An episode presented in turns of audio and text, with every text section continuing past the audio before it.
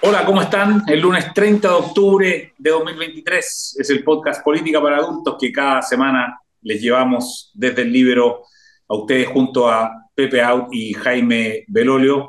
Eh, yo tengo un recomendado del día eh, para, que, para que lo lean. Es una columna que publica hoy día en el Mercurio la ministra Aysén Echeverry, una muy interesante columna sobre inteligencia artificial, pero una columna que probablemente no va a leer el presidente Boric porque dice que él lee cada vez menos los diarios. Y, quiero partir con eso, Pepe Audi Jaime. Pepe, eh, ¿qué te pareció esa, esa intervención del presidente Boric eh, hace unos pocos días en la cena de la industria? de alguna manera llamando, casi como insinuando que no había que leer diarios. Pucha, lamentable me pareció.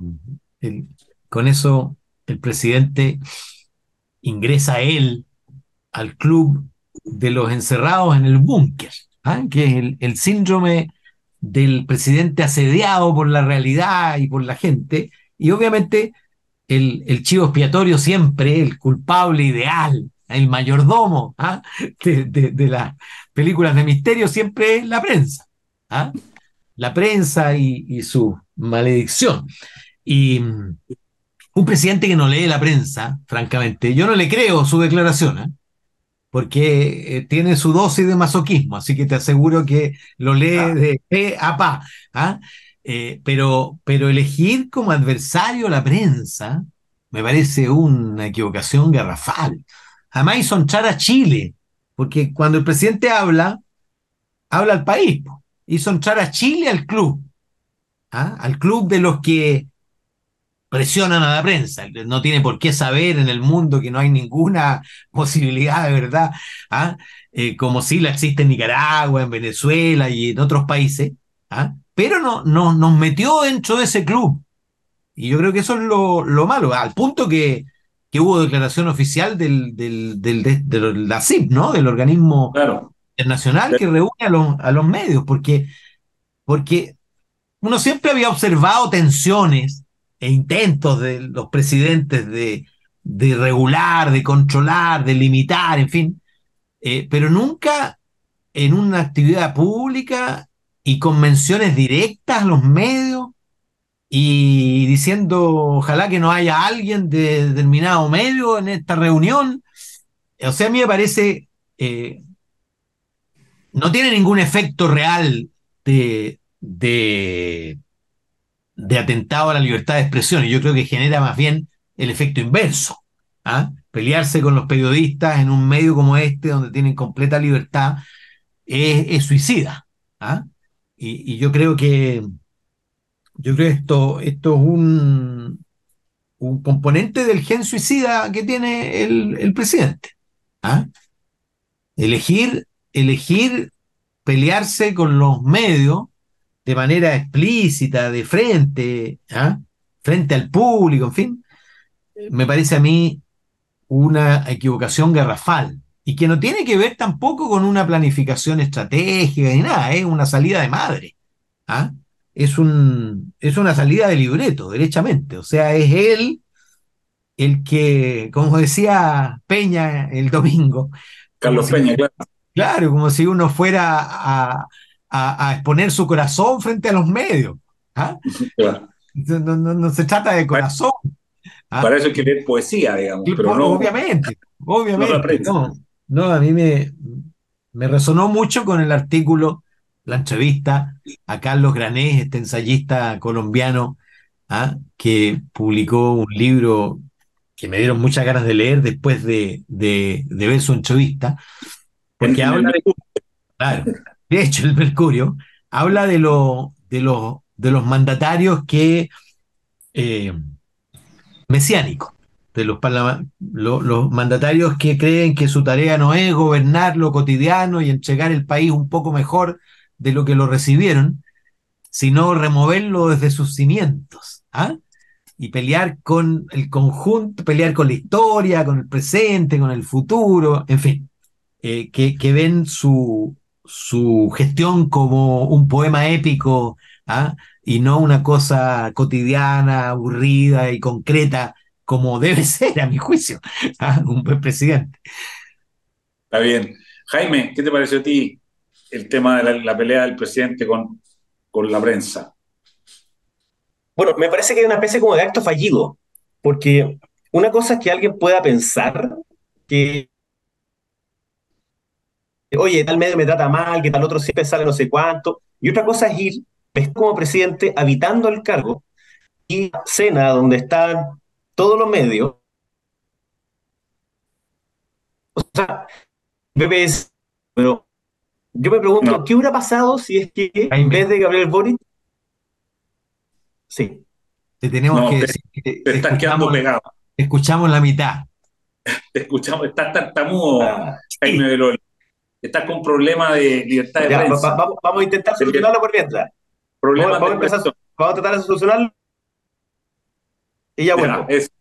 reconéctate en, unos minutos, quizás con el teléfono funciona. Nosotros seguimos escuchando con Pepe Audi mientras tanto sobre ese, sobre ese tema. Oye, Pepe, eh, eh, vamos, probablemente eh, eh, volvamos a preguntarle a Jaime sobre este tema, pero, pero déjame avanzar un poco la conversación porque a esta misma hora, cuando nosotros estamos grabando este podcast, el día lunes 30 de octubre, se está produciendo un hecho que yo denominaría a, toda, a todas luces histórico, porque se está votando ahora mismo, están los consejeros constitucionales, están cada uno de ellos dando discursos para, para fundamentar su voto y en un ratito más vamos a a tener la votación. Y, en el, y, en, el preámbulo de esto, yo creo que en esto no hay, no hay gran sorpresa, ¿no? Eh, claramente eh, la oposición va a votar a favor y, el oficialismo va a votar en contra, eso está bastante anunciado. Pero quiero eh, que nos comentes, Pepe, ¿qué te pareció? Y de nuevo, volviendo a entrevista en los medios, digamos ahora en la tercera, la entrevista a Jaime Quintana, donde dice que si llega eh, a ganar en la favor, o sea, se aprueba este texto, podríamos tener un nuevo estallido y generó harta, harta, conversación eso. ¿Qué te pareció a ti, tú que fuiste PPD, tú que conoces bien a Jaime Quintana? ¿Cuál es tu reflexión sobre eso? Bueno, yo renuncié al PPD bajo la presidencia de Quintana y su retroexcavadora. ¿ah? Buen dato. Y sacó al PPD de su eje histórico y de su pretensión de convertirse en un partido progresista y lo convirtió devino en otro partido socialista, más, ¿ah? otro partido de izquierda, dejó de ser partido de centro izquierda progresista, síntesis del liberalismo y el socialismo, todo eso quedó completamente atrás con, con Quintana. Eh, yo creo que eh, tiene dos problemas. El primero es que eh, las campañas del terror funcionan siempre, generan siempre el efecto contrario al buscado. Y el segundo problema es que, es que nadie te va a creer que tú puedes controlar estallidos si ni siquiera los viste venir. ¿Ah? O sea, el estallido le pasó por encima al PPD y al conjunto de los partidos, incluyendo el Partido Comunista. ¿ah? Los echaban de todas partes. El estallido los, los puso en la vera del camino. Entonces, eh, claro, si uno administrara eso, si uno tuviera algún grado de influencia y control sobre la explosividad social, eh, podría ser. Creo que, creo que es dañino, sí, ¿ah? cualquier campaña del terror. Eh, revela todavía la falta de argumentación y de, contenido. Eh, creo que cometerían un error quienes, quienes desean que este texto no se apruebe haciendo una campaña del terror. ¿Ah? Está bien. Jaime Velorio, estás de vuelta. Estoy de vuelta, parece, ¿no? Ahora sí. Bien, muy, bien. Oye, Tengo, dos temas. Uno, la reacción, las palabras del presidente sobre la prensa. Y dos, la entrevista que apareció en la prensa eh, de Jaime Quintana sobre la posibilidad de un nuevo estallido si es que llega a aprobarse el texto. ¿La habrá leído el presidente? Quizás. Oye, mira, sobre eso, eh, al, menos cuando uno está eh, en la moneda, yo he estado cerca del presidente, no sigo presidente, pero sí he estado ahí, a uno le llegan muchos reportes de prensa y por tanto es verdad. No es que agarre yo cada uno de los diarios y lo leyera así como de principio a fin, pero lee la inmensa mayor parte de las noticias que se refieren a los distintos temas. Por tanto, me cuesta pensar que alguien no quiera leerlo. Segundo, esto me parece que es casi como un acto fallido, porque uno puede pensar y uno puede hasta criticar con sus equipos, así que, oye, este medio que siempre nos trata mal, este medio que siempre dice estas cosas acá y está allá. Y otra cosa distinta es, estando en presencia de eh, el mundo empresarial, la escena de la industria, con los medios ahí, ir y criticar a uno en particular. Porque al hacerlo, yo creo que sí genera un efecto que es el contrario, primero, de cómo es posible que quiera criticar a uno por sobre otro, pero además eh, genera el, el efecto de eh, de por qué está diciendo eso con respecto a esos medios. Es decir, ¿qué es lo que dicen esos medios que no le gusta al presidente? Y es muy contradictorio con sus propias frases de antes de que la prensa tiene que incomodar al poder y ser muy crítica con ella, etc. Y cuando le toca a él, él tener que responder frente a esa crítica, alegar con que eh, todo es terrible, que todo se ve mal. Entonces, yo ahí me pregunto dos cosas. Uno, ¿por qué cambió tanto antes con respecto a ahora? Está bien, una cosa es que esté habitando el cargo, pero ¿por qué tanto? Cuando antes le encantaba que, hubiese, que fuese muy crítico, muy duro, y a mí me tocó estar en la eh, CGGO como vocero, y realmente fue muy duro con respecto a la prensa, y hay algunos medios que no los critica el presidente, pero que derechamente lo que hicieron fue circular fake news teníamos a un colegio de periodistas manejado por el Partido Comunista que cada vez que pasaba cualquier cosa que a ellos no les gustara, lo teníamos con, en la Corte Interamericana de Derechos Humanos. Entonces, que el presidente ya no una, sino que varias veces haya hecho señales en contra de la prensa es muy equívoco y la segunda pregunta es, ¿qué habría pasado si, fue, si no hubiese sido el presidente Boric, sino que hubiese sido un presidente de derecha? Si hubiera sido el presidente Piñera, por ejemplo, que hubiera dicho algo como eso, pero con otros medios. ¿Qué hubiera pasado? Soy incendiado la pradera, pero completo y total. Yo creo que particularmente con el presidente eh, Boric, con el gobierno, diría yo, eh, la prensa, eh, las preguntas y otros que se le hacen, los escrutinios que se le hacen, son bastante más suaves que los que se hacían previamente. No tengo duda con respecto a eso. O sea, hay un mejor trato acá que un trato con el que había antes. y, eso no significa que no puedan haber, que, que, pueda caerle mejor o peor, pero hay algo que es claro, la prensa es parte esencial de una democracia. La prensa libre es la esencia de esa democracia. Por tanto, eh, el, seguir criticándole y aparecer en esos rankings, como decía Pepe, es una muy triste noticia. O sea, que haya salido eh, esto a nivel global como una afrenta a la prensa, comparándolo con Trump, comparándolo con Maduro, es simplemente un, barrio en el cual evidentemente no, no, queremos estar. Yo espero que el presidente rectifique en, en ello. Y en lo segundo, mira, a mí me pasa que eh, me pasa que a veces yo encuentro que varios análisis de Jaime Quintana son súper acertados, son profundos, pero nos regala frases de vez en cuando que generan el efecto exactamente contrario. Como por ejemplo cuando dijo que había que retroscavar los cimientos del ah, el modelo. Muy, como decía ah, en, la entrevista este colombiano, esta idea como idea mesiánica de querer partirlo todo de nuevo.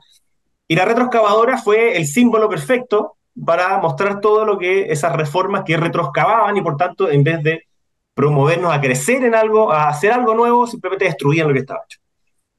Y hoy día cuando dice que una constitución de derecha, supongamos que esa significa aprobar la que está hoy día, yo no considero que sea de derecha, va a significar un estallido peor que el de antes, es la mejor campaña que hay para ir a favor, sin lugar a dudas.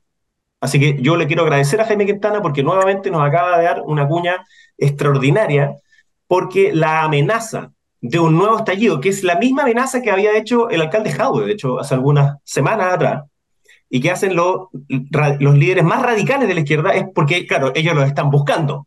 Yo entiendo que acá Jaime Quintana no está promoviéndolo, ¿ah? no, como decía Pepe, no es que pueda manejarlo, no es que él esté digitando algo, es absurdo. Pero solo el hecho de decir que si se aprueba la constitución, entonces lo que van a generar es más desorden, bueno, la mejor forma de hacerlo entonces es terminar con el ciclo constitucional y no continuar en él. Entonces, nosotros hicimos una, encuesta en la, Andrés Bello, en, la UNAD, en el Instituto de Políticas Públicas, y le preguntábamos a las personas sobre la estela del estallido. Y lo evalúan muy negativamente, lo que ocurrió en el estallido. Por tanto, yo creo que la probabilidad de que ocurra algo como eso es baja. Sin embargo, cuando le preguntan a las personas si se solucionaron los problemas de ellos, dicen que no, y si creen que es posible, sin plazo determinado, si es posible que ocurra otro estallido, dicen que sí. Hartos, muchos. Pero, nada tiene que ver eso con la Pero nada tiene que ver con la actual constitución, sino que más bien con la resolución de los problemas, ni menos con lo que pueda o no pueda decir, con el mayor respeto, a el senador Quintana, que en este caso lo que acaba de hacer es regalarle una frase a la campaña del a favor, que no tengo duda que va a salir en la franja en los próximos días, así que va a generar obviamente el efecto contrario al que probablemente él quería buscar. Claro.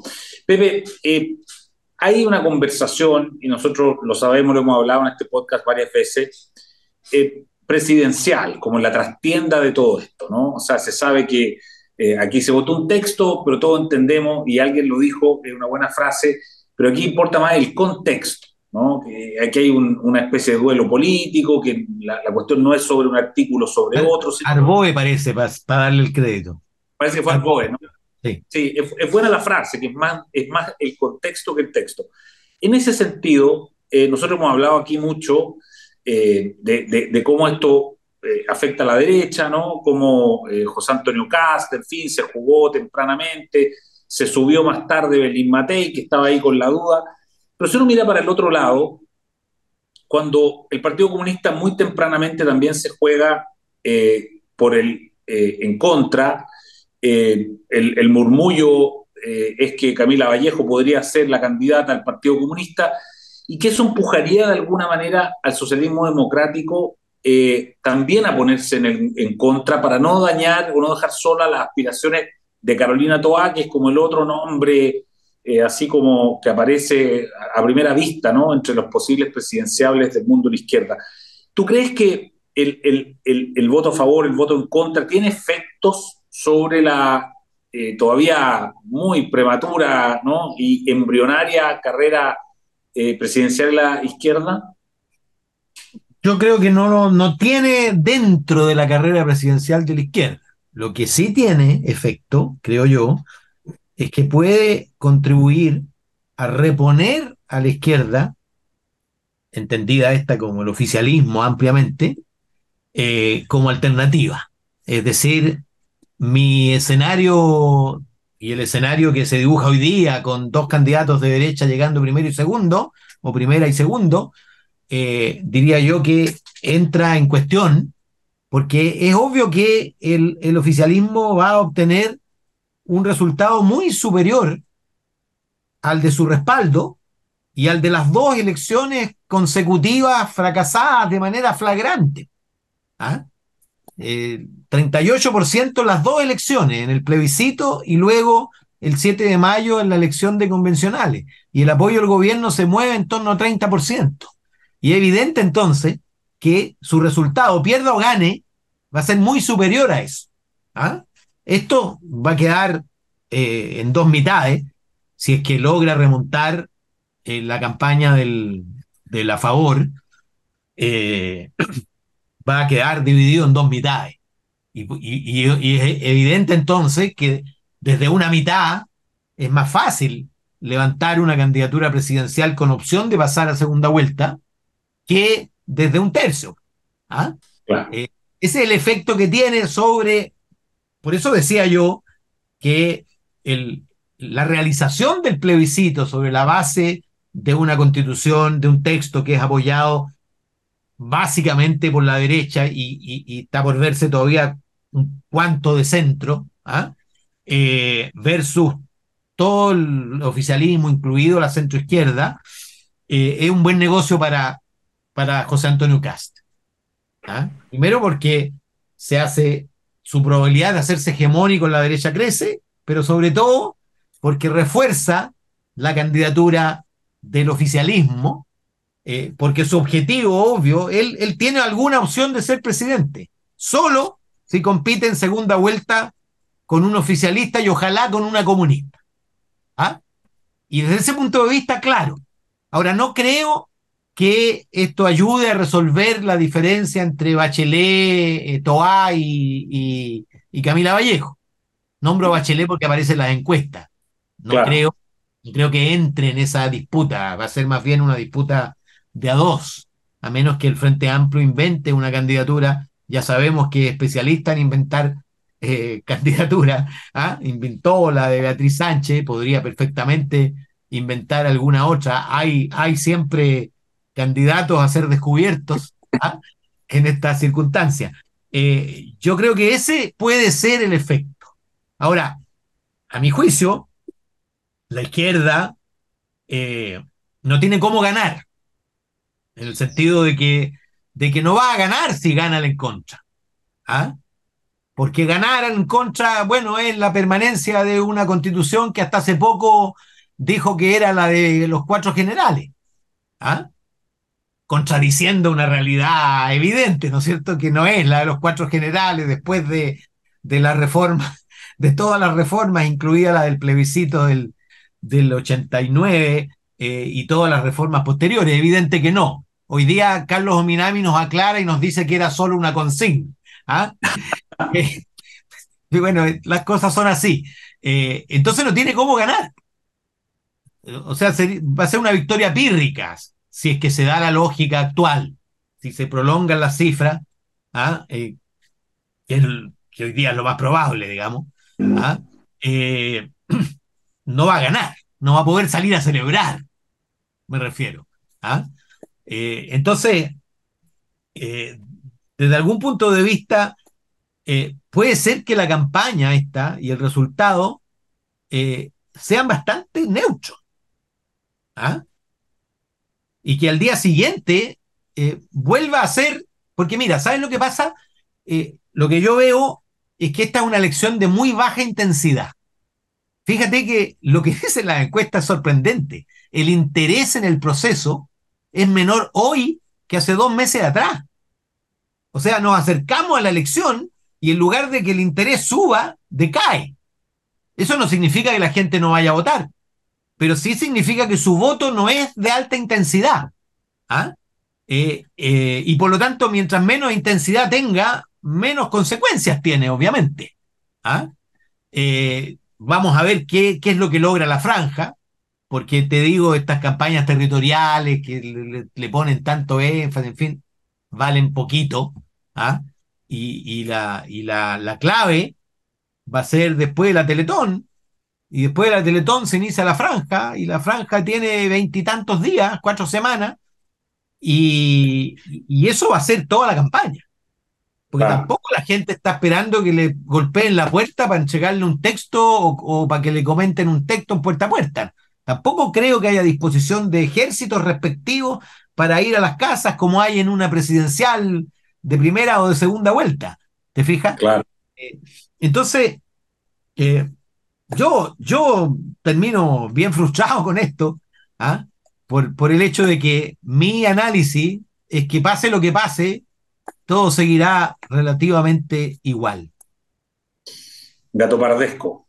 Jaime del Olio, el análisis de los efectos electorales un poco. Estás con el micrófono abajo.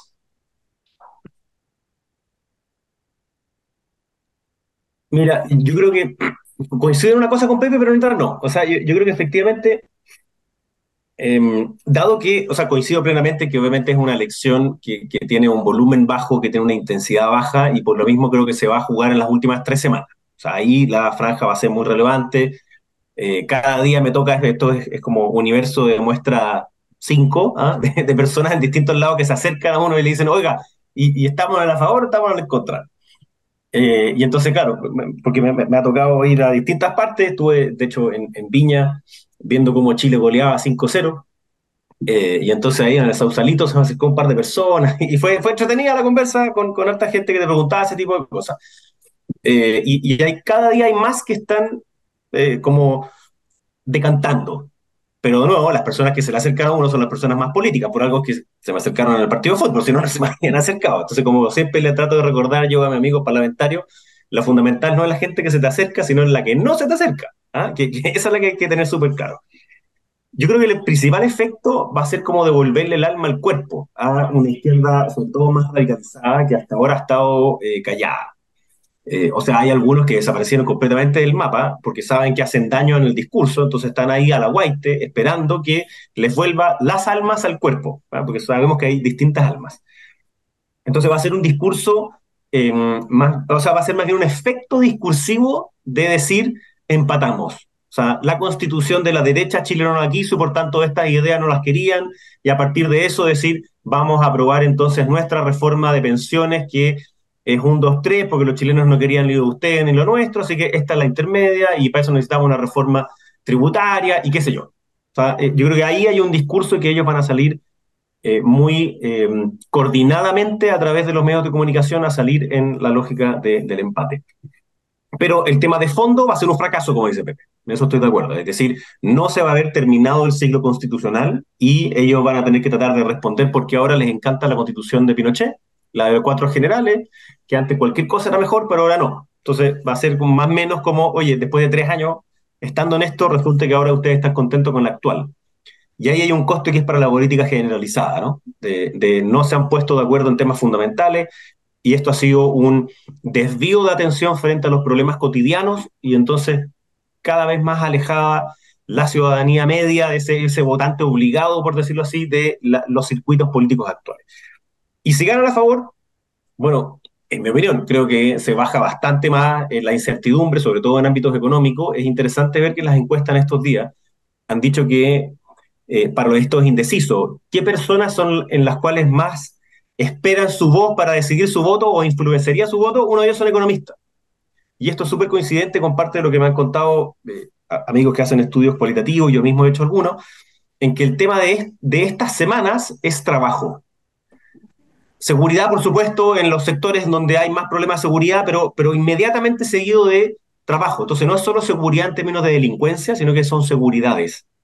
Y eh, hay efectos económicos muy relevantes que hoy día están sucediéndose en la familia chilena y esta elección se va a hacer justo una semana antes de Navidad. O sea, la gente no va a ir como de muy buena disposición a esto. O sea, va a, ser, va a haber sido un año difícil, va a haber calor, va a tener que ir a votar justo antes de, la Navidad, los regalos y qué sé yo, el fin de año siempre es intenso. Em, por lo mismo, yo creo que el, a favor va a tener como efecto una mayor, un decantamiento, pero sin embargo con una izquierda más radical que va a comenzar desde el minuto uno a decir, tenemos que votarla. Entonces, eh, me pasa que en, si gana el en contra, esa izquierda radical también se va a sentir muy potenciada y si gana a favor, esa izquierda radical también va a seguir ahí.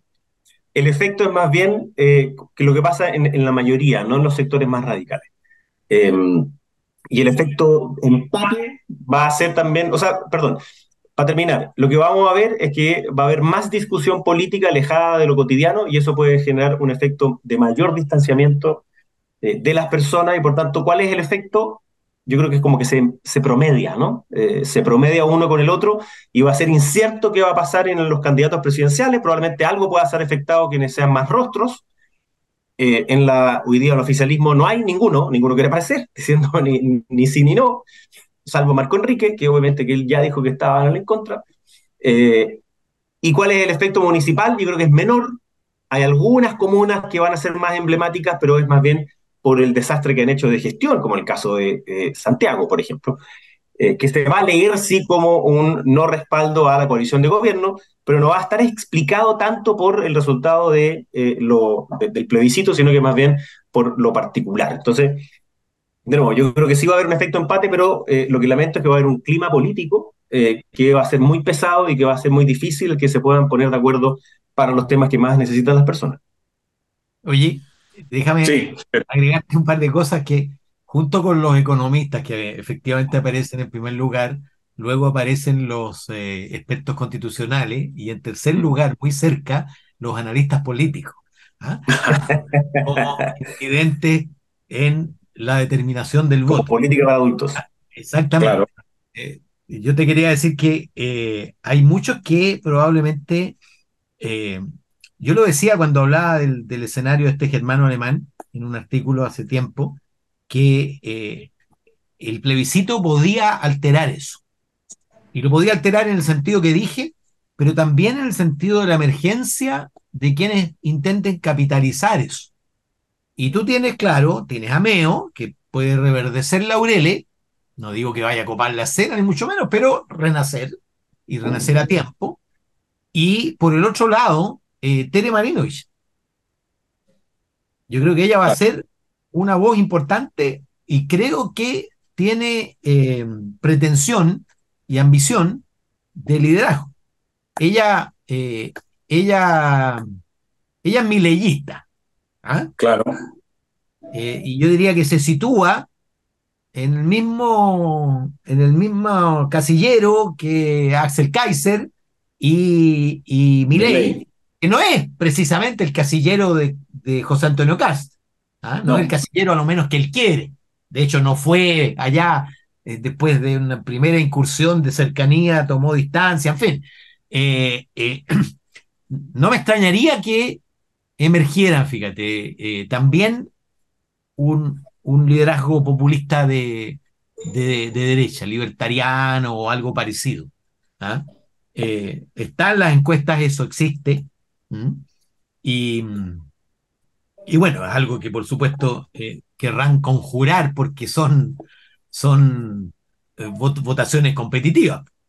O sea, la posibilidad de que, de que de, de Cast, obviamente le haría mucho daño a la candidatura de Cast y por lo tanto la segunda vuelta sería entre él y Matei y, el candidato que surja de las primarias del oficialismo en esa, en esa eventualidad. ¿ah? Claro. Porque, probablemente haya un 10% para eso. Potencial, digo, ¿ah? no, no, no es llegar y sacar 10% de los votos, ¿ah? pero un potencial. Claro, un espacio que tiene, que ha demostrado tener ¿no? una votación de esas características. Oye, súper entretenido, interesante, lo pasamos bien, eh, menos mal que Jaime arregló su, de internet, así es que, eh, bueno, que tengan una muy buena semana y nos encontramos el dale, dale, tarea para la casa para que la próxima semana esté con internet. Eh. Sí, lo, lamento, lo lamento, lo lamento. Tiene que haber sido como... sí, se, se enojó conmigo internet porque no lo ocupé un par de días. No, eso te pasa por vivir tan cerca de la cordillera. Claro, exactamente. No te voy a recomendar a qué compañía cambiarte, pero, pero cámbiate. ya, que llegó, el bien. llegó el, inglés de vuelta. ¿ah? Claro, llegó un caballero con unos bigotes. Así que por ahí ¿ah? podemos ver. Puede ser. Ya. Te súper bien. Gracias. Chao. El libero, la realidad como no la habías visto. Haz que estos contenidos lleguen más lejos haciéndote miembro de la red Libero.